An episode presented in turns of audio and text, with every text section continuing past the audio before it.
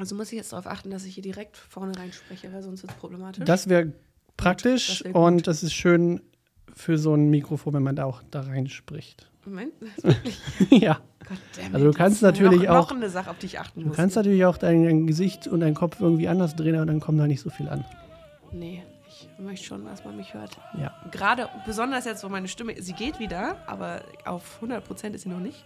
Ich entschuldige mich für ähm, eventuell nasale ähm, Geräuschkulissen meinerseits oder halt leicht ähm, belegte Stimme. Ähm, Und dem, dem leichten, den leichten sexy Räuspeln. Geht so, geht so. Es wäre schön, wenn es äh, wenn's sexy wäre. Es ist leider einfach nur sehr schleimig zwischendurch. Ich entschuldige mich im Voraus. Jo, an so. Ja, sie sind, äh, sie sind äh, auf dem Abdampfen, aber es dauert noch ein paar Tage, bis sie weg sind. Die Bakterien. Wir wünschen dir gute Besserung. Dankeschön. Die, wir, wir alle. Wir, Wir alle, alle wir alle aus, der, aus dem Daumenkino-Familien ähm, Clan Unseren drei Zuhörern. sen senden dir äh, Grüße. Danke. ah, genau. Ähm, wir waren im Kino. Wir waren sehr lange im Kino. Wow, war das äh, War das lange. eine ordentliche Kinolaufzeit. Jupp. Wir sprechen von Killers of the Flower Ja, ja. Dreieinhalb Stunden Laufzeit. Drei Stunden 26 Minuten. Oh mein Gott. Sag das nochmal. Drei Stunden und 26 Minuten Laufzeit. Ohne Pause. Ohne Pause. Danke, Samuel, für nichts. Ganz, äh, ich habe tatsächlich einen äh, Fun Fact gehört, dass einige Kinos in den USA eine Pause gemacht haben bei dem Film. Mhm. Und diese Information ist scheinbar irgendwie an die Produzenten und an Martin Scorsese gekommen. Und die waren gar nicht begeistert. Die haben die sogar abgemahnt, die Kinos, weil das ist, der Film ist nicht so ähm, Konzipiert. konzipiert, dass man da eine Pause drin machen kann. Und jetzt denke ich mir, mh, weiß Martin, dass er mit Apple äh, als Produzenten den Film irgendwann dann auch digital haben wird und Leute tatsächlich pausieren werden, wann immer sie wollen und so oft sie wollen? ja, jemand sollte Martin Scorsese auch nochmal sagen, dass er eigentlich ein Mensch für Miniserien ist und nicht für Kinofilme mehr. Ja, I'm sorry. Oder für Spielfilme. Kinofilme vielleicht schon. Kino-Miniserien, das wäre doch auch mal was. vor allem in dem Format, ja. Also, Also, meine Güte. ne, bei, Es war schon bei, echt lang. bei aller Liebe, äh, diese Geschichte so authentisch wie möglich zu erzählen, aber so langsam wie dieses Pacing ist und so langsam wie diese Story sich so ausrollt, ähm, genau, hätte man locker eine vierteilige Miniserie daraus machen können. Ich glaube, es gibt sogar einen Director's Cut oder der erste Cut war irgendwie über vier Stunden und Martin ähm, hat in irgendeinem Interview auch erwähnt, dass es schön wäre, wenn es den auch auf Apple in einem äh, extra Deluxe Dings irgendwo gibt. Und ich Zum denke mir, oh, toll. Eine Miniserie. Das soll jetzt aber auch gar nicht alles so negativ sein, denn es war äh, äh, de, der neue Martin Scorsese-Film. Ähm, und wenn man einen oder mehrere von seinen Filmen bereits gesehen hat, dann weiß man ja ungefähr, worauf man sich einlässt. Ja. Denn äh, so weit von seinen äh, Wurzeln war jetzt auch hier nicht. Nee, also man ist jetzt nicht sonderlich überrascht. Äh, fangen wir mal vielleicht mit ein paar grundsätzlichen Sachen dazu an. Sehr gerne. Ähm, es ist der ähm, das größte Budget, was Martin Scorsese bisher bekommen hat, 200 Millionen Dollar und damit auch das größte Budget für eine für einen biografischen, nicht biografischen, doch biografischen Film. Ähm, hat bisher im Boxoffice 84,6 Millionen ungefähr, stand Sonntag. Ähm, geschafft, läuft natürlich jetzt gerade erst ganz frisch, äh, wird noch ein bisschen was einbringen. Wie gesagt, drei Stunden, 26 Minuten Laufzeit, die sich auch so anfühlen. Äh, und Release Date in Deutschland 19.10.2023. Genau. Okay. So, Und damit auch der 26. Film vom Herrn Scorsese. Und äh, noch, noch, noch zu den Fakten. Äh, auch dieser Film ist wieder mit Filmkameras aufgenommen worden, denn das ist so, was er seit Jahren macht. Und äh, auch wieder, ähm, äh, also er, er, spricht, er springt in seinem Alter nicht mehr auf digital um. Ähm, was ich aber interessant fand, ist ähm, gerade bei solchen eingesessenen ähm, Regisseuren ist ja oftmals, dass du eine Kamera hast und dann ähm, machst du halt die Szene und dann wird wieder umgeräumt und dann machst du die, die Reaktion auf die, auf die Szene mit der, mit der gleichen Kamera. Ja. Hier aber auch gerade, weil diese äh, Chord-Szene zum Ende hin, ähm, da gab es vier Kameras, damit diese ganze. Die synchron gefilmt worden sind. Äh, genau, die, die Synchronfilm und damit er so viele authentische ähm, Reaktionen wie möglich einfangen kann. Mhm. Und das hat er bei dem Film sehr gerne und sehr oft gemacht, also mehrere Kameras gleichzeitig laufen lassen, weil auch ähm, viele von den OSAG-Mitgliedern keine Schauspieler sind, sondern wirkliche OSAG-Member. Osage? OSAG, ja, die, ja, oder ich weiß Ich weiß nicht, Deutsch, man- ja, OSAG. deshalb, ich, ich, weiß ich nicht. Äh, auf jeden Fall ähm, sind die ähm, von der Osage Nation äh, da gewesen und äh, sind tatsächlich keine Schauspieler, sondern einfach Leute, die daran beteiligt waren, damit das Ganze authentisch wie möglich ist. Und deswegen wurden halt viele Kameras auch gleichzeitig laufen lassen, um halt solche Sachen einzufangen, die man dann später im Film sehen kann. Bevor du jetzt hier schon zu Ja, weit sorry, sorry, abdriftet, I- weil wir haben noch gar nicht erzählt, worum es geht. God, I'm so sorry. Nein, nein, nein, überhaupt nicht. Ich, ich hab, war, hab irgendwie Yes, Chef. schon gedacht, wir sind schon dabei, wir haben es schon gesehen, wir wissen, worum es geht. Ähm, wir müssten einmal kurz, kurz beschreiben, worum es denn geht. Ähm, ich, habe, ich habe zwei kleine Snippets mitgebracht, die würde ich dir einmal vorlesen. Und ich würde Okay. gerne wissen, ob sie für dich den Kern des Films angemessen zusammenfassen. Jeweils. Es sind zwei unterschiedliche Beschreibungen. Eine ist von Google, eine ist von IMDb, glaube ich.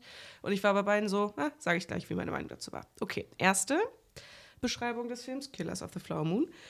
Mitglieder der Os des Osage-Stammes in den Vereinigten Staaten werden unter mysteriösen Umständen in den 1920er Jahren ermordet, was zu einer der größten FBI-Untersuchungen unter Beteiligung von J. Edgar Hoover führte. Das ist die erste. Die zweite ist, echte Liebe und unsäglicher Verlust kreuzen sich, als Molly Burkhardt, ein Mitglied der Osage, Osage Nation, versucht, ihre Gemeinschaft vor der Mordserie zu bewahren, die durch Öl und Gier angeheizt wird. Was sagen wir denn zu diesen beiden Beschreibungen des Films? Findest du, da ist eine dabei, die den Film wirklich gut beschreibt?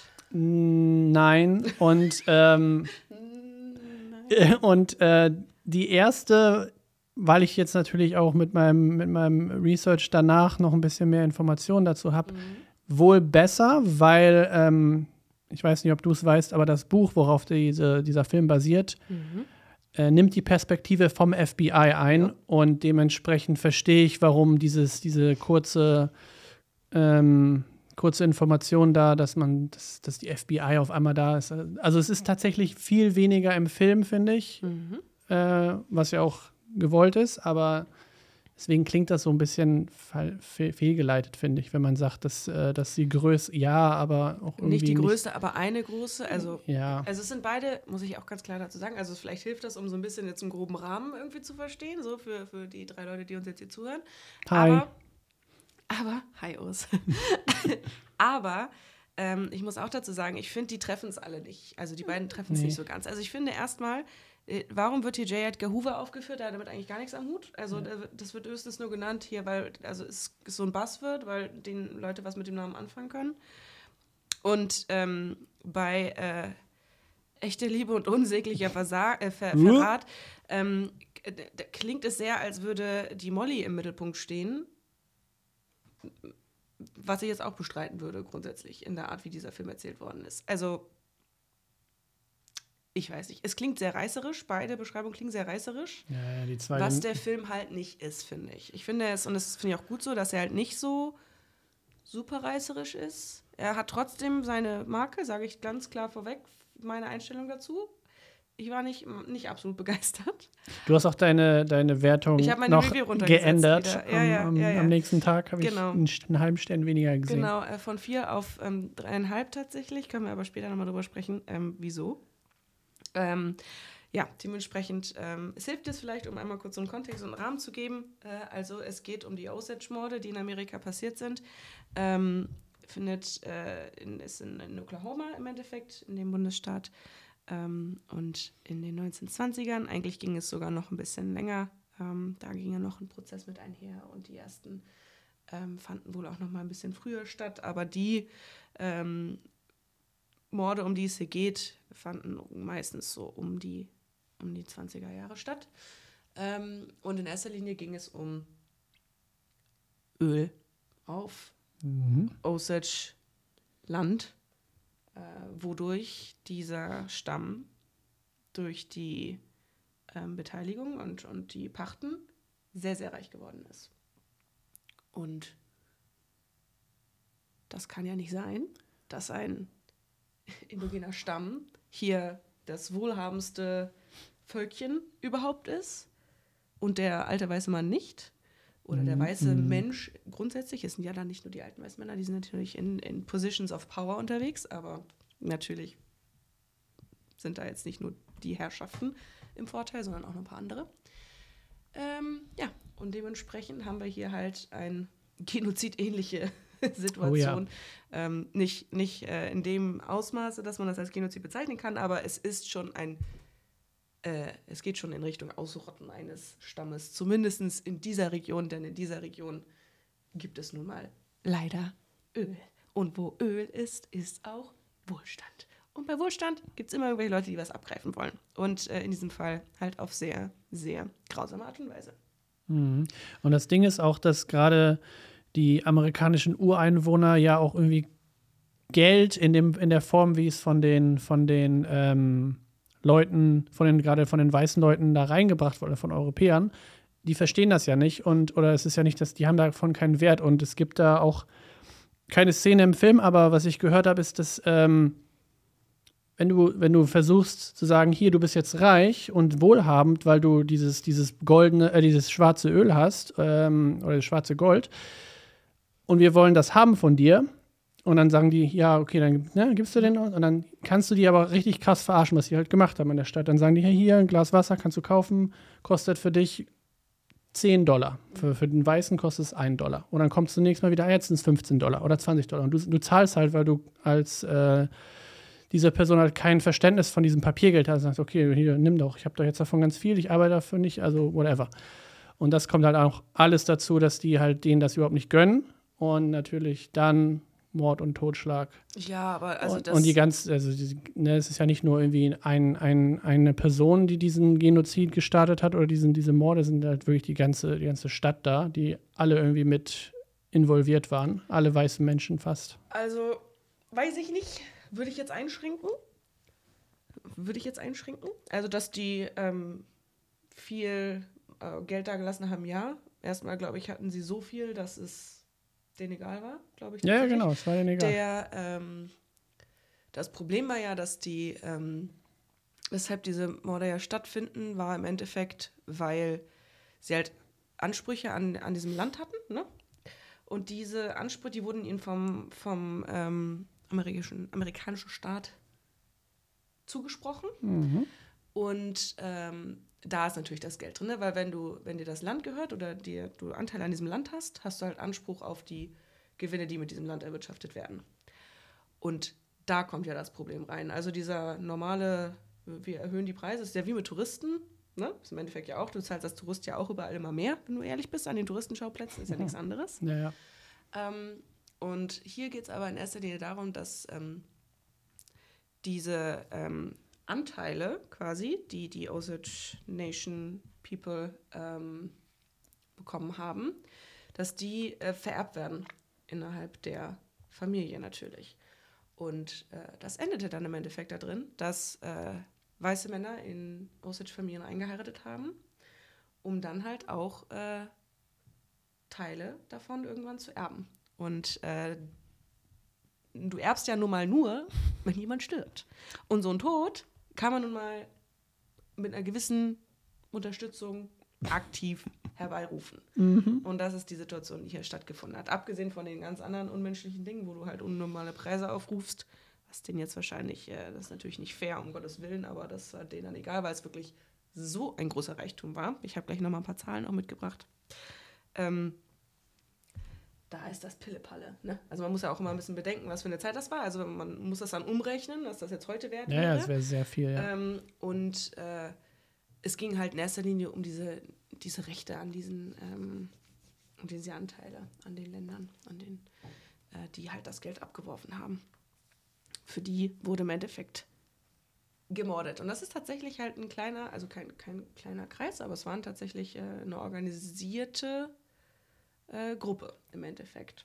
die Mhm. da Leute eingebunden hat. Also ich würde jetzt nicht sagen, dass das die ganze Stadt war, Nee, aber, aber- es war ein gewisser Kreis von Leuten, von Einflussnehmern ähm, in dieser Region auf jeden Genau, auf jeden Fall äh, gibt es da Leute, die, die natürlich aktiver beteiligt waren, aber tatsächlich fast die gesamte, der gesamte weiße Teil der Stadt äh, war an den Morden irgendwie beteiligt. Ähm, und man sieht es hier auch in dem Film ein bisschen, zum Beispiel die, die zwei Ärzte, die dort sind, die helfen ja auch dabei, ähm, jemanden zu vergiften. Und ähm, man sieht halt so immer so Kleinigkeiten, die Mhm. da und da passieren. Und äh, tatsächlich die lokale Polizei hat natürlich auch beide Augen krass zugemacht, äh, was das angeht, wenn mal irgendwie ein, ein Osage Nation Member verschwunden ist. Also da wurde ja auch nicht irgendwie nichts gemacht und erst nachdem Privatdetektive und äh, Washington und dadurch kommt dann auch der, der Präsident äh, zu dem Zeitpunkt ins Spiel, ähm, das FBI eingeschaltet haben, damals noch BOI genannt, äh, Bureau of In Investigation, Mhm. später dann äh, umgenannt. Dann ähm, ging es erst los und äh, es wurde nachgeguckt oder nachgeschaut, was da eigentlich passiert ist. Und über 60 Osage-Mitglieder wurden quasi ermordet, Mhm. möglicherweise sogar über 100. Und zwei weiße Opfer waren auch dabei. Crazy. Und Wie ist das denn passiert? ja, um die Erbfolge Ja, zu regulieren, sagen wir es mal so. Genau, und natürlich die zwei Weißen sind dann die beiden, die dann groß auch in den äh, Nachrichten waren. Das sind dann halt zum Beispiel der private Detektiv, der eingeschaltet wurde und auch noch äh, ein anderer, ähm, der, der tatsächlich, wie auch hier im Film gezeigt wird, äh, mit einem mit Sack über den Kopf erstochen wurde. Mhm. Genau. Ähm, Was ich auch noch interessant fand, genau, weil, so. weil die Osage ähm, ja so viel Geld dann hatten, ne? mhm. ähm, aber keine Kontrolle daran hatten. Deswegen, die hatten, du siehst es hier auch, die hatten, die mussten einen Weißen als Vormund haben. Mhm.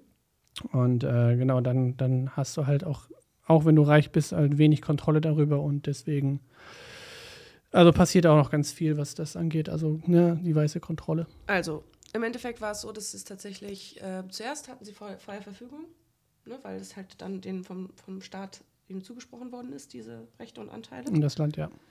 Dann ähm, war das denen zu blöd, dann kam diese Reglementierung, dass die einen weißen Vormund hatten, haben müssten, der das dann halt verwaltet und regelt.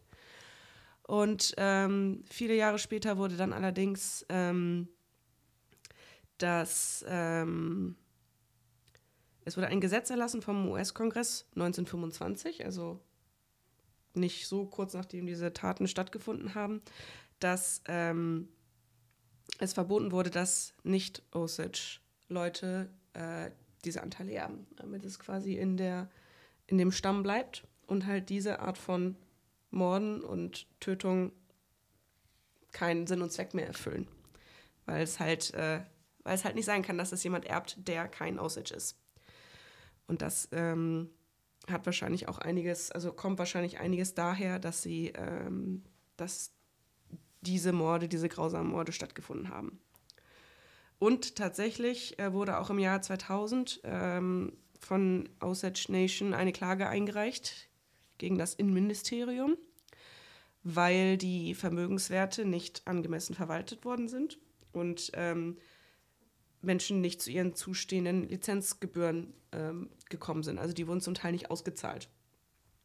2011 2011, muss man sich mal vorstellen, wann das losging eigentlich, diese ganze, das Fast ganze 100 Thema Jahre und diese, später, ne? dieses, dieses unrechte Behandeln, auch auf ähm, Kongressebene im Endeffekt, ne? Mhm. Auf Staatsebene. Ähm, 2011 wurde diese Klage ähm, gegen eine Zahlung von 380 Millionen US-Dollar und der Verpflichtung zur Verbesserung der Programmverwaltung beigelegt. Also nur mal so um diese, dieses, diesen Umfang dieser Thematiken, dass das äh, immer noch nicht ähm, politisch angemessen geregelt ist, äh, ist schon ein bisschen erschreckend. Jupp. Also das äh, so zum, zum Ausmaß. Von 2000 wurde die Klage eingereicht, 2011 wurde sie zu den Akten gelegt, beziehungsweise wurde eine Einigung ge- gefunden und nochmal zur Erinnerung, 1920er Das waren ging diese schnell. Morde, wo das halt, ne, das betrifft natürlich dann ähm, diesen, diesen Teil, diesen Stamm spezifisch, aber man sieht, dass das echt eine lange Historie hat und dass das halt keine Sachen sind. Also die brennen sich fest. Das ist ein Generationstrauma, was da fett drin sitzt. Ne? Also kann mir keiner erzählen, dass das nicht irgendwie, ähm, dass sich das nicht auswirkt. Genau. Ähm, vielleicht noch mal kurz zum, äh, zum Kontext. Produziert wurde das ganze Ding von äh, Scorsese und DiCaprio, äh, unter anderem. Mhm. Die haben, ich habe noch mal so zwei, drei Randinformationen mitgebracht. Die, ähm, das Produktionsstudio von DiCaprio heißt Appian Way. Ganz schreckliches Logo, ganz, ganz furchtbar hässlich, wirklich. äh, 2001 gegründet, nur mal so für die Größenordnung, seit wann der halt auch produziert, ja. produziert. Und sind viele große Namen dabei. Auch viele, wo er natürlich mitgespielt hat. Aviator, The Revenant, äh, Isles of March, Wolf of Wall Street, Shutter Island, Public Enemies, Richard Jewell. Ähm, und äh, tatsächlich, wir wissen ja auch, dass Leo sehr ähm, umweltpolitisch aktiv ist, auch äh, viele Produktionen zusammen mit, ich glaube, National Geographic. Mhm. Äh, Scorsese's ähm, Production-Unternehmen heißt Sicilia. Äh, Darkmood, absolute Vollkatastrophe hier. Cecilia. Nee. Nee, mit K. Mit K? Ja, Sicilia. Ist okay. nicht mit C. Okay. Ähm, deshalb würde ich nicht sagen, dass das Cecilia ausgesprochen wird. Wenn, dann finde ich es sonderbar. Aber kann natürlich sein. Die wurden ähm, 1989 gegründet und hat zehn Mitarbeiter. Oh. Mehr habe ich darüber nicht rausgefunden. Aber fand ich ganz süß, haben wir mal gehört. Ähm, aber weil die beiden involviert waren und ähm, Leo halt auch ähm, früher ähm, ging das Projekt 2017 los, also da ging die Entwicklung los. Ähm, da wurden die äh, Rechte für die Verfilmung des Buches erworben. Dann haben Scorsese und DiCaprio 2017 ähm, sich involviert. Und äh, eigentlich sollte die Produktion 2018 beginnen und dann gab es natürlich wieder Corona und so, dann hat sich das alles ein bisschen ähm, verschoben und hat dann im Endeffekt Februar 2021 angefangen, die Produktion. Das Skript wurde auch über genau. mehrere Jahre umgeschrieben. Ja, ganz genau. Da war noch ein bisschen was an Prozess drin. Du hast es auch schon ähm, angedeutet, dass das Buch deutlich mehr auf Sicht der, des FBIs ausgelegt war, weil das natürlich auch einfacher nachzuverfolgen ist, muss man ganz klar sagen. Das ist die, ja. die Sichtweise. Es wurde dann umgeschrieben, um sich mehr auf die Beziehung zwischen Leonardo DiCaprios Charakter und seiner Frau Molly Lily, ähm, Gladstone, Lily Gladstone, die gespielt. Genau, zu äh, fokussieren, um da halt ein bisschen mehr reinzugehen. Ähm, genau. Und das äh, ist, glaube ich, ganz gut so, um den Film nicht so reißerisch zu machen oder so zu so einem klassischen Krimi zu machen. Das hat Marketing aber nicht daran gehindert, diese reißerischen ja, das, aber man sieht Headlines so bisschen, zu schreiben. Herkommt, ne? Also es fügt sich so ein bisschen zusammen. Ähm, genau, also ich ähm, finde diese romantischen Andeutungen auch ein bisschen doll drüber, ehrlich gesagt, weil ich finde, so viel ist da jetzt nicht von drin, meiner Meinung nach. Ähm, aber das ist vielleicht auch nur ähm, mein Empfinden. Trockenes Auge, was äh, am Ende übrig geblieben ist. es, gibt noch ein, es gibt noch ein anderes Buch, mhm. ähm, The Pipe for February mhm. bei Charles Redcorn. Und ähm, das ist ein Osage-Member ähm, oder Ocean, Osage Nations-Member, äh, der auch aus seiner Perspektive schreibt. Und vieles, was da drin steht, wurde für diese Filmadaption auch ähm, in, mhm. in Betracht gezogen. Ähm, hat Lily Gladstone in einem Interview auch nochmal ähm, erwähnt, dass man, wenn man eins von den Büchern lesen sollte, sollte man das lesen, weil man viel, viel besser und viel näher an dieser eigentlichen Perspektive. Erfahrung ist, ne? Genau, als ähm, vor allem, genau, du hast es erwähnt, FBI und äh, diese ganzen Unterlagen, die ähm, vorhanden sind. Es gab sehr wenige, auch von dem, von dem großen Kongress-Ding ähm, gab es natürlich Mitschriften und so weiter. Mhm. Aber zum Beispiel eine sehr ähm, ein, ein wichtiger Mord war ja die, die Explosion und äh, das Ermorden ihrer Schwester, mhm. wo dann halt auch ihr Ehemann und eine, eine Mitarbeiterin ums Leben gekommen sind. Mhm. Und in diesen Unterlagen bei dem Court steht nur was über den Ehemann drin, weil er weiß es. Natürlich. Also steht nichts über die anderen beiden drin. Mhm. Und das muss hier, also das muss man sich einmal erstmal ähm, so, so vor, Augen, vor, genau, vor Augen halten. Ja, ist schon relativ grausam. Genau. Ähm, Leonardo DiCaprio hat 30 Millionen Dollar Gage cool. für diesen Film bekommen. Ähm, das ist damit die höchste Gage seiner Karriere. Echt? Ja. Wow. Ähm, also läuft bei ihm, nur mal so als Größenordnung. Dafür musste er dann halt Zahnprothesen tragen. Ja, und ein ziemlich grimmiges Gesicht ziehen die ganze Zeit. Also. Ja. Das muss man auch ganz klar sagen. Es ist übrigens auch nicht Scorseses längster Film. Das ist äh, The Irishman. Also In sechs Minuten oder so länger, ne? ähm, genau, zwei, 206 Minuten ist ähm, Killers of the Flower Moon. The Irishman ist 209 Minuten. Oh, Drei Minuten. Länger. Also es ist sein zweitlängster Film. ja. Und du hast es gerade schon gesagt, Lily Gladstone ähm, spielt hier die Frau von Leonardo DiCaprio, ähm, die Molly heißt. Also Lily Gladstone spielt Molly, Leonardo, Leonardo DiCaprio spielt Ernest. Ernest. Ernest. Ähm, Ernest Burkhardt und Molly Kyle. In klassischer Hollywood-Manie ist ähm, Lily Gladstone zehn Jahre jünger als Leonardo DiCaprio, beziehungsweise Ernst. Nur zehn für ihn. Nee, gar nicht. Zwölf Jahre, zwölf Jahre jünger. Und in Wirklichkeit war aber Molly zehn Jahre älter als Ernest. Und wenn man die Bilder, also die beiden mal nebeneinander sieht, hast du das Bild gesehen? Ja. Es gibt ein Bild von den beiden zusammen. Ist halt ganz weit weg von der schönen äh, Lily Gladstone. Das äh, soll jetzt nicht negativ klingen, aber es ist ein sehr skurriles Paar optisch, finde ich. Ja, ja. Ähm, soll jetzt keine Wertung abgeben, ob das äh, wahre Liebe war oder nicht. Ähm, obwohl, ja, Also angeblich aus den, aus den Daten, die noch irgendwie vorhanden sind, ähm, war, war Molly wirklich äh, sehr, sehr doll in, in Ernest verliebt. Mhm. Ähm, und man sieht auch später in den, in den Fotos, wo ihre Kinder zu sehen sind, dass sie dann irgendwann, als sie dann ähm, ähm, geschieden waren, dass sie dann alle, alle Gesichter, alle Köpfe von ihnen weggemacht hat aus den Ja. Fotos. Also dass da auf jeden Fall sehr viel Herzschmerz noch drin ist, weil Ja. sie sehr, sehr lange an, an dieser Liebe festgehalten hat oder dieser, an dieser Ehe, weil sie auch so sehr katholisch ist. Oder nicht katholisch, sondern ähm, glaube ich. gläubig äh, Chr- Christian. Ist nicht katholisch, sondern ähm, christlich. Whatever. Auf jeden Fall, was, was da ja Familie, Ehe und so ist ja da ein äh, großer, großer, eine große Wertigkeit Ist hat. sie christlich?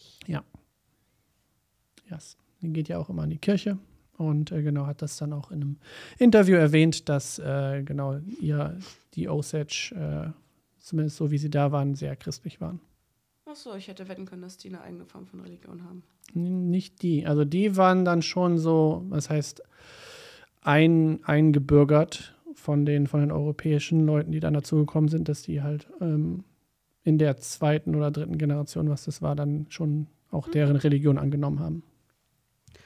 Okay, weil sie Ja, hätte ich auch nicht noch, gedacht, Sie deswegen. haben halt noch ihre Rituale und so gemacht. Ne? Ja, genau, das ist, äh, lebt das ist dann ein kulturelles Ding und genau Religion und in dem Fall war es dann irgendwann die christliche. Okay, was ich auch erst äh, interessant fand. ja, das ist natürlich spannend.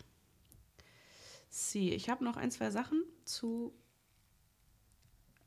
den Rollen, die wir haben. Mhm. Und zwar Hau raus. also nochmal der Form halber, zwischen 1918 und 1931 fanden die Morde statt. Mindestens 60 Tote, vermutet aber mehr als 100. Ähm, genau, es ging um, äh, ich habe sie nochmal, es ging um die Mineralienrechte, die du hast, wenn du Land besitzt. Okay. Also alles, was dann da äh, ver durch Verpachtung. Das Krasse ist ja, ne, die haben ja die Amerikaner, äh, die jetzt Amerikaner, aber die damaligen Europäer haben die ja aus ihrem eigentlichen Land verschoben und dann ihnen neues Land zugewiesen und da ist es dann, Ja, haben ja. sie Öl gefunden. Ja, und dann so, ach shit, das ja, Land, so was wir euch ne? Genau, das Land, was wir euch gegeben haben, äh, ist, ist sehr we- wertvoll. Wir hätten das gern quasi Genau. wieder, aber die so, haben dann so, so Head, genau, die haben so Head Rights bekommen, also sie haben so ein Land bekommen, das, Das ist wurde krass, dann aufgeteilt und haben sie so Head Rights bekommen und dann an diesen äh, Head Rights halt verdient und die wurden halt vererbt. krass, ne? Ja, ja, ja, die waren halt wirklich, das waren wirklich, die waren schweinereich. Ähm, lass mich mal ganz kurz meinen Punkt. Ich habe hier wahnsinnig viele Sachen rausgefunden. Das ist wirklich ein sehr spannendes Thema, sobald man einmal Ja, anfängt. es Du gibt bist auch mehrere Dokumentationen Du bist auch dazu. richtig tief ins Rabbit Hole reingehuscht, ne, dafür, Mhm. dass das, äh, also du hast auch viele so diese, diese klassischen. Ey, ähm, ich habe ich hab mehrere, ich gucke ja immer gerne oder ich schaue mir immer äh, gerne Interviews an und wie gesagt, es gibt sehr viele Dokumentationen dazu. Ich habe ein ähm, 30-minütiges Interview zwischen Martin Scorsese und Timothy Chalamet mir angehört, weil die beiden eine Werbung gemacht haben Mhm. Ja. zusammen und bei GQ gibt es ein Interview Ja, und da reden sie auch sehr viel über Killers of the Flower Moon ja. und äh, droppen so ein paar interessante Titbits. Sehr cool. Ähm, genau, die Sachen habe ich schon vorgelesen. So, wir haben einmal Leonardo DiCaprio, der spielt Ernest Burkhardt. Haben wir schon einmal kurz äh, erwähnt. Der wurde am 11. September, also seine Rolle, ne, der, der Ernest Burkhardt, wurde am 11. September äh, 1892 als Sohn eines armen Baumwollbauerns in Greenville, Texas geboren. War der Neffe von William King Hale, der hier gespielt wird von Bob. Robert De Niro. Yes. Genau. Bobby. Ähm, genau. Ich wusste das zwischendurch in den Interviews wieder gelesen. Ich war so, ach ja, richtig, da war ja was. Und ich glaube, Robert De Niro im Vergleich zu Leonardo DiCaprio hat, ich glaube, zwei Filme mehr zusammen mit Martin Scorsese gemacht. Mhm. Und beide haben sehr viele Filme schon. Ja. Also beide Paare haben sehr viele Filme Man muss auch zusammen dazu gemacht. sagen, äh, Robert De Niro ist jetzt über 80, als er diese Rolle spielt. Ähm, der wirkliche ähm, William Hale. Hale war 45, als diese Taten stattgefunden haben. Aber also, ich, ich finde, man sieht ihm seinen, seinen 80, finde ich, sieht man ihm gar nicht so richtig an. naja, Er könnte locker 70 sein. weiß ich nicht. Das ist trotzdem immer noch sehr weit von 40 entfernt. 40 gehst du auf keinen Fall durch. Ja, Dicke, du musst, genau, du hast wahrscheinlich auch Bilder von dem wirklichen William Hale gesehen. Äh, der hat auch so eine sehr süße kleine Brille auf und wirkt sehr unscheinbar und äh, dieser sadistische Mensch. Ja, zumindest echt, äh, naja, cooler. Ähm, im Alter von 19 Jahren zog er dann zu besagtem Onkel auf die Ranch in Fairfax. Das ist nämlich der Ort, wo das Ganze stattfindet.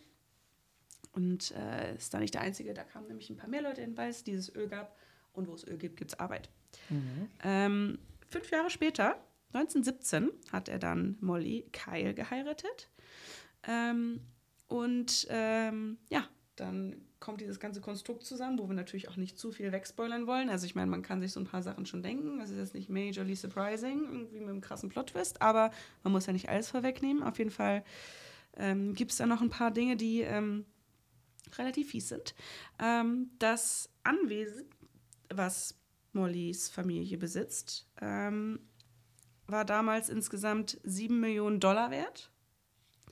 Und das sind heute 120 Millionen Dollar. Stand 2023. Nur mal so für die Größenordnung. Also die waren scheiße reich. Das war echt viel Geld.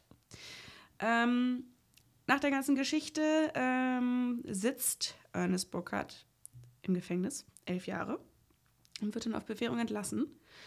Drei Jahre später raubt er zusammen mit seiner neuen Frau ähm, das Haus seiner ehemaligen Schwägerin aus und erbeutet da was. Also dem ging es nicht so gut danach.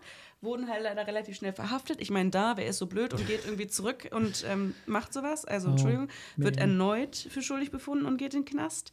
Er war aber auch nicht die, die hellste Leuchte, ne? Nein, auch würde ich auch behaupten, äh, zumindest so wie er dargestellt wird, haben sie das wahrscheinlich sehr bewusst auch so ein bisschen mh, seichter dargestellt. Ähm, und nach dieser Entlassung dann ähm, zog, ähm, zog er dann zurück nach Osage County. Finde ich auch interessant, dass er dann wieder, immer wieder zurückgeht zu seinem Bruder Brian, den wir auch hier im Film ähm, mit ein paar ähm, Szenen erwähnt haben. Und äh, das lief wohl aber nicht gut, denn er zieht, dann nach Cleveland. Das ist zwar immer noch in Oklahoma, aber nicht mehr im Osage County. Und lebt dort in einem, ich zitiere, mäuseverseuchten Wohnwagen. Ich würde sagen, wenn man sich den Film angeschaut hat, kann man sagen, verdient. Verdient, ja. Genau. Stirbt im Alter von 94 Jahren am 1. Dezember 1968, 86, sorry, in Cleveland. Und ein richtig witziger Fun-Fact: ähm, In seinem Testament hat er verfügt, dass seine Asche bitte äh, über Osage Hill verstreut werden sollte. Sein Sohn James, ich zitiere, schüttete sie stattdessen über, die, über eine Brücke. so liebevoll scheint das Da Ganze dann auch nicht gewesen zu sein. Also er hat nichts von seinem Willen bekommen. Nope. Ähm, weder das gute Leben, was er sich erträumt hat, als äh, eine ihm gewünschte Beerdigung. genau. Nur, nur konsequent von, von seinem Sohn. Ja. Sein Onkel, äh, wie wir es gerade schon gesagt haben, William Hale, wird von Robert De Niro gespielt. Der übrigens, äh, also nicht der Robert De Niro, sondern William Hale, ist am 24. Dezember 1874 geboren. Ähm, Represent. und hat, äh, ich weiß nicht, ob das so cool ist, hat sein Vermögen durch eine Mischung aus Viehzucht, Mord und Versicherungsbetrug äh, erwirtschaftet. Raphael kommt nicht auf dumme Gedanken. Und wurde nach der ganzen Geschichte zu einer lebenslangen Haft verurteilt, ähm, kam aber auf Bewährung raus. Was heißt eigentlich lebenslängliche Haft? So ein Bums. Und ähm, sagte wohl mal ähm, bei einem Besuch seiner Verwandten, wenn dieser verdammte Ernst seinen Mund gehalten hätte, wären wir heute reich. Nun, hat alles nicht so funktioniert. Auch der ähm, hat es dann nicht mehr so weit gebracht irgendwann. Nee, er hat sich auch äh, selbst gestellt weil er wirklich davon ausgegangen ist, so wie er da hingegangen ist, dass er da nur ein paar Tage sein wird im Gefängnis und dann das wieder ganze rausspaziert. Ding ist korrupt, ne? Da kann man Naja. jetzt auch noch in die Tiefe gehen, ganz klar. Da gab es auch noch danach Ermittlungen. Ähm, wie gesagt, ich habe hier viel zu viel aufgeschrieben, als dass wir das hier besprechen könnten. Aber äh, ich kann es nur empfehlen, ähm, wenn man einmal bei Wikipedia anfängt, es gibt dann erstaunlich viel auch an Querverlinkungen und Unterverlinkungen zu dem Thema. Das, ja. Ist sehr relevant, sich damit auseinanderzusetzen. Und auch wirklich sehr wichtig, weil es ist wahnsinnig grausam gewesen. Es ist wahnsinnig grausam. Und das ist halt auch eine so dieser Ebenen. Geschichten oder diese, diese, diese Begebenheiten, die die Osage ähm, Nation und Leute, die da halt aufwachsen, die kennen das. Das ist halt deren Geschichte. Ja. Aber außerhalb andere, ja. kennt das, also du wirst es äh, in Europa nicht, also wenig hören und in amerikanischen Schulen schon gar nicht. Also das sowas wird nicht ähm, beigebracht, was, was passiert ist. Ja. Genau, weil du vorhin schon gesagt hast, es waren sehr viele Leute beteiligt. Nur noch so eine kleine Sache am Rande vielleicht. Ähm, während der Filmfestspiele äh, in Cannes hat Scorsese gesagt, es geht nicht darum, wer der Täter ist. Also es ist kein Who Done It, but ein Who Didn't Do It. Mhm. Deswegen, so, das also, meine ich, die ganze genau. Stadt war irgendwie involviert. Also involviert, muss man halt auch sagen. Ist auch wenn du das Auge zumachst, bist du, bist, involvierst du dich so ein bisschen daran. Äh, ja, aber deshalb bist du ja noch kein Täter. Ne? Das muss Nee, man halt nee, ganz klar sagen. Also es gibt einen Unterschied zwischen den Leuten, die es geplant haben und die Leuten, die eingebunden worden sind. Ne? Weil also der, der ausführende Part war jetzt halt nicht so viele, aber die wurden halt begünstigt durch, und ich würde auch behaupten, da war bestimmt auch noch ein bisschen Geld mit dabei. Auf also da wurde jeden bestimmt Fall. ein bisschen erpresst, ein bisschen bedroht, ein bisschen äh, geschmiert an vielen Stellen und dementsprechend ähm, muss man jetzt nicht, äh, weil wenn man sagt, sie waren alle beteiligt, klingt es so, als wären sie halt alle aktiv dabei gewesen, aber zum Teil sind sie einfach dann mit reingezogen worden durch Begünstigung, nicht aussprechen, nicht aussagen. Ne? Klar, das sind alles Dinge, die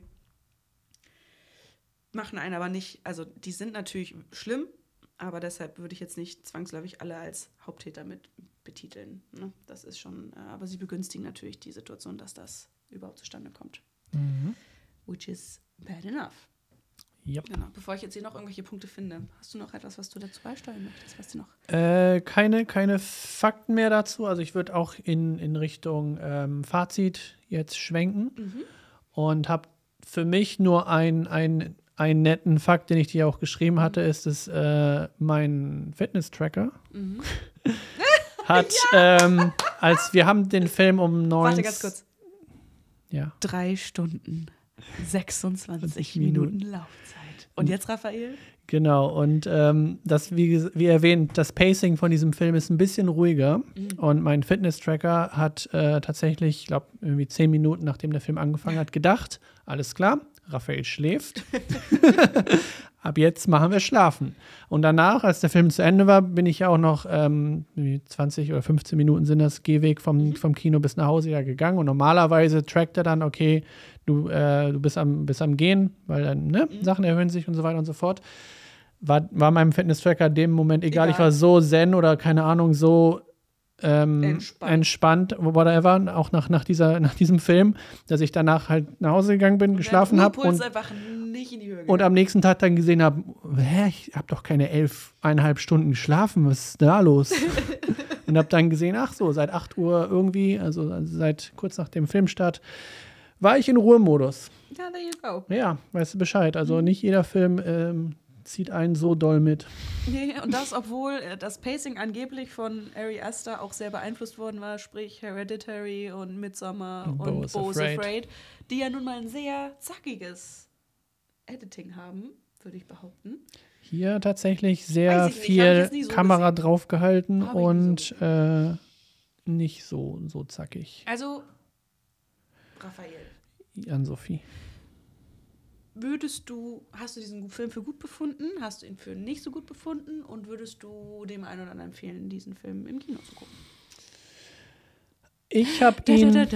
Ich habe ihm ihn für gut befunden, auch direkt nach dem äh, Schauen. Also ich habe dann gedacht, okay, das war schon irgendwie, also klar, äh, einmal die, die schauspielerische Leistung von allen und auf jeden Fall von, von Lily Gladstone war äh, hervorragend und ähm, fand ich krass, wie sie die alle dargestellt haben. Wie gesagt, ich hätte mir ein leicht anderes Editing gewünscht oder anderes Pacing und irgendwie eine Stunde weniger. Hätte der. Ähm, eine Stunde weniger auch. Locker. So, mehr, weniger. Du kannst weniger. locker raus, da eine Stunde raus, wegschneiden, raus. ohne dass äh, die Geschichte daran leidet, finde ich. Mhm.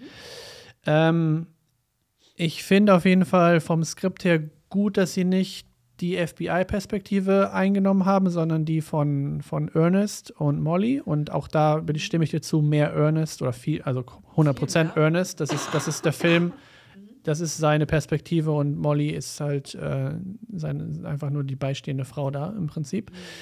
Aber trotzdem krass gespielt. Ich fand den Film an sich sehr gut. Hab auch danach dann, wie gesagt, dann nochmal äh, so, so einen kleinen Rabbit Hole, wenn man so gerade die Fakten und alles, was, es ja halt äh, wahre Geschichte ist ähm, oder basierend auf wahren Geschichten, ist es immer sehr interessant, da ins Thema reinzugehen. Und das, finde ich, ist, glaube ich, die eigentliche äh, Sache, die der Film halt machen möchte, ist, dass man halt sich damit beschäftigt und ähm, versteht, was da passiert ist. Oder halt wenigstens einmal das nicht vergisst, sage ich mal.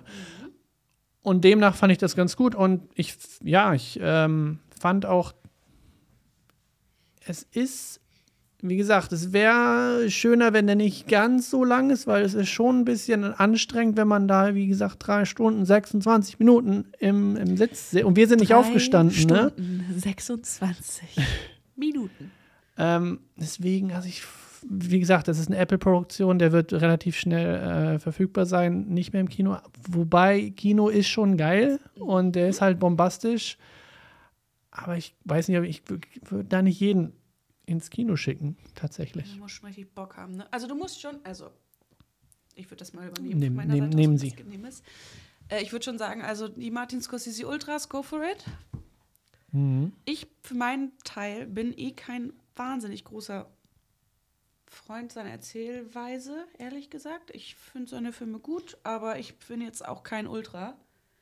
Ähm, mir fehlt immer so ein bisschen die Identifikationsfläche, sage ich ganz klar. Ich glaube, ich habe keinem einzigen Scorsese-Film Tränchen im Auge gehabt, noch nicht mal ansatzweise irgendwie emotional angefasst gewesen. Muss jetzt nicht Mhm. immer sein, ne? Weil manchmal ist es natürlich auch einfach sehr drauf hinbauend äh, so aufgebaut. Das muss jetzt auch nicht immer sein, als überdramatisieren, aber weiß ich nicht.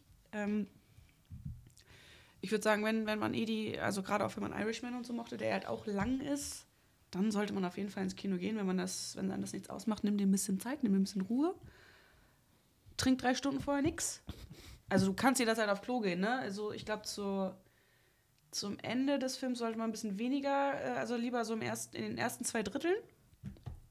Aber zum Schluss äh, war neben uns ist da eine aufgestanden. Das war, glaube ich, die einzige Szene, wo es wirklich ungünstig war, weil es dann einen emotionalen Zusammenbruch gibt und der erklärt sich jetzt dann nicht, wenn man dieses kleine Snippet nicht gesehen hat. Das war das Einzige, wo man sagt so, na gut, hier gab es jetzt gerade eine emotionale, krasse emotionale Reaktion. Wo kommt die denn her? Wollen wir jetzt nicht spoilern, aber so die ersten zwei Drittel, go for it, gar kein Problem. Also das erschließt sich relativ schnell, was da passiert dann jeweils. Ähm, genau. Ansonsten finde ich, also ich hatte ihn zuerst auf vier Sterne, dann habe ich ihn auf dreieinhalb Sterne runtergenommen. Nicht, weil der handwerklich nicht gut ist, um Gottes Willen. Das ist ein sehr, sehr guter Film. Die Shots sind sehr, sehr schön, wirklich. Ähm, ich hätte mir mehr ihre Seite der Geschichte gewünscht. Wenn sie den schon schwenken, den Blick, hätte ich gerne mehr von der Angst, von der Panik, von der Unsicherheit, die, unter denen die leiden mussten, dieses Volk, dieser Stamm, diese Frau, dieses, diese Familie in diesem Fall leiden musste und wie krass das ist, was für ein Terror das ist und wie dich das in deiner ganzen, in deinem ganzen Leben halt so ähm, anfasst. Und da hätte ich mir, das hätte ich mir mehr gewünscht, diese Art von Betrachtung auf das Thema, als so, wie sie es jetzt gelöst haben. Weil es, also das hätte vielleicht, dann wäre es wahrscheinlich vielleicht so ein bisschen mehr in so eine Thriller-Richtung gegangen, ne? So, wo es dann wirklich sich aufklärt zum Schluss. Jetzt von Anfang an wissen wir eigentlich schon grob, worum es geht, wer hier Mhm. Täter ist und wer Opfer ist. Und dann puzzelt sich das so ein bisschen noch zurecht für das volle Bild. Ähm, ich finde, man hätte es auch ein bisschen anders aufziehen können tatsächlich. Auf das Risiko, dass es ein bisschen thrilleriger wird. Ähm, nicht, weil ich das als Th Thriller sehe, aber es würde noch mehr den dramatischen Aspekt davon rausholen, finde ich. Und die, die, ja, die Auswirkungen auf die Person noch irgendwie dem Publikum näher bringen. Das fehlt mir ein bisschen tatsächlich. Und ich finde, das wäre es schon noch mehr gewesen, irgendwie. Weil wenn du schon das Drehbuch änderst und die Perspektive änderst, wir sind immer noch die wir haben immer noch die Täterbrille. Wir haben nicht die Opferbrille, wir haben wieder nur die Täterbrille. Und das finde ich ein bisschen schade, dass das immer noch die Narrative ist, die hier benutzt wird. Ja, und eine Sache, die mich tatsächlich während des Schauens auch ein bisschen gestört hat, weil es halt Martin Scorsese war, der den Film verfilmt hat, hat sich das ein bisschen wie so ein, wie so ein italienischer Gangster-Mob-Film angefühlt. Ja. Und ich das finde, dass. Western, aber. Ja, ich finde genau das ist er halt eigentlich nicht. Ja. Oder sollte er nicht sein. Aber klar, wenn, wenn man Goodfellas und Irishman äh, gesehen hat, dann weißt du halt, wie er die, die, diese Gangster-Seite halt gerne, weißt, wie gerne die halt darstellt. Du weißt schon, dass es hier, das, das sind die Plot-Leute, die da irgendwie was wursteln. Und genau, und wie die, das jetzt genau zusammen, dass die Und wie dann halt Leute verschwinden und, und das ist halt wirklich so Mafia-Mob-mäßig halt auch dargestellt. Und ich mhm. fand, das hat mich so ein bisschen rausgezogen. Diese wunderschönen Aufnahmen der, der Landschaft haben dann einen wieder reingezogen und auch äh, die, die schauspielerische Leistung von Lily Gladstone aber genau, ich fand das so ein bisschen, das war so ein bisschen so ein, so ein bitterer Nachgeschmack, wo ich dachte, warum muss das jetzt so wie so ein Mafia-Film wirken, wenn wir jetzt ähm, nicht in New York oder in Italien sind? Und dachte mir so, hm, I don't know. Und ja, Deshalb, kürzer halt. Also das, Zwei das Stunden, nee, drei Stunden, 26 Minuten. Drei Stunden hat es im Zweifel auch noch getan, das ist auch okay. Aber ja, ich weiß nicht. Also das sind so Dinge, die mich aber auch grundsätzlich wieder am, am gerade so ein bisschen wieder an den großen Hollywood-Produktionen stören. Das sind Geschichten, die werden, wären sonst wahrscheinlich nie produziert worden. Und äh, es ja. ist gut, dass es produziert worden ist, aber weiß ich nicht, da hätte ich noch ein bisschen, aber das ist halt das grundsätzliche Thema für die Studiofilme. Ne? Wenn da Martin Scorsese drin steht, dann gehen die Leute da auch rein. Aber deshalb Weiß ja. ich nicht. Ich fände es halt, hätte es halt cool gefunden, wenn es noch ein bisschen mehr darum geht, was das heißt. Noch mehr die, die, die Tiefe der Emotion, die damit dranhängt, die finde ich ist so ein bisschen. Ich finde das emotional immer so ein bisschen shallow manchmal. Obwohl es das nicht ist. Und es geht mir jetzt auch gar nicht um die Stilistik, dass alles so aufgebauscht ist. Ich weiß nicht, es fässt mich nicht so an. Da hat mich so ein Moonlight mehr angefasst. Mhm. Wo ich da auch nicht geweint habe, aber weiß ich nicht. Haben manchmal noch ein bisschen andere Tiefe. Schwierig, ja. Ja, aber nichtsdestotrotz ist das ein wichtiges Thema. Also, das sollte man sich schon mal anschauen und dann vielleicht einfach noch ein bisschen mal reinlesen dazu. Ähm, weil es wird wieder sehr klar, dass äh, es ein ganz klares Machtgefälle gibt und dass das eigentlich nicht sein soll und sein darf. Und äh, wenn dann das vorher nicht schon klar wird, war, was eben natürlich ist, wird es hier besonders klar. Noch näher geht nicht. Doch. Nein. Nein. Also ich würde schon sagen, der eine oder andere kann es im Kino sehen. Gerade für visuelle Sachen ist es sehr fein. Ähm, genau. Aber wenn man jetzt nicht sagt, so, wuhu, Martin Scorsese und yay, dreieinhalb Stunden. Mm, mm, maybe be careful. You might not enjoy it. Das ist mein Fazit. Ja. Ich glaube, dem ist nicht nichts mehr hinzuzufügen. Mhm. Wir haben auch schon fast jetzt die, die 50 voll. Minuten hier voll. Gib ihm, und ich habe noch nicht mal alles äh, vorgelesen. Du wahrscheinlich auch noch so drei, vier Punkte, ne? Über. Ja, ja, nee, ich habe schon das, das Wichtigste, glaube ich, erwähnt, was ich erwähnen wollte. Gut. Ähm, ich muss meine Priorisierung arbeiten. Aber es war alles sehr interessant. Ja, ja, also wie gesagt, es ist äh, sehr, sehr interessantes, sehr interessante Thematik. Und äh, man kann sich da auf jeden Fall drin verlieren. Do und it. Ähm, Read into it. Genau, read into it. Äh, das Buch kann Raphael nicht empfehlen, übrigens. Nee, noch nicht. Genau. Also zu dem Zeitpunkt, als ich es vor vier Jahren oder so angefangen habe, äh, kam ich da nicht so rein. Vielleicht mittlerweile, ich weiß nicht, mittlerweile ein bisschen mehr. Gerade die, wie, wie die, die Art der, der englischen äh, Roman-Stilistik, wie die geschrieben ist. ist ja ähm, kein Roman. Die Killer of the, Killers of the Flower Moon ist schon ein Roman. Nö, Aus der. Was ist denn das sonst? das ist ein Non-Fiction-Buch. Das ist ein Sachbuch. Das ist ein Sachbuch? Das ist ein Sachbuch. Echt? Ja. Ja, kein Wunder, dass es so scheiße geschrieben ist. Killers of the Flower Moon ist ein Sachbuch. Das ist eine Aufarbeitung der Osage-Morde aus Sicht des FBIs. Das ist kein Roman. Echt? Ich Ja. dachte, das ist ein Roman. Nee. Deshalb, das ist die, Fa- das ist die Faktenlage aus Siehst du mal. FBIs. Nee, ich glaub, ich das vorher Sachbuch. gewusst. Ja, nee, das ist ein Sachbuch. das ist kein, kein Roman. Gut. There you go. Hier nochmal. Ne? Ja. Killers of the Flower Genau, Moon ich hätte, den, wie gesagt, Auch.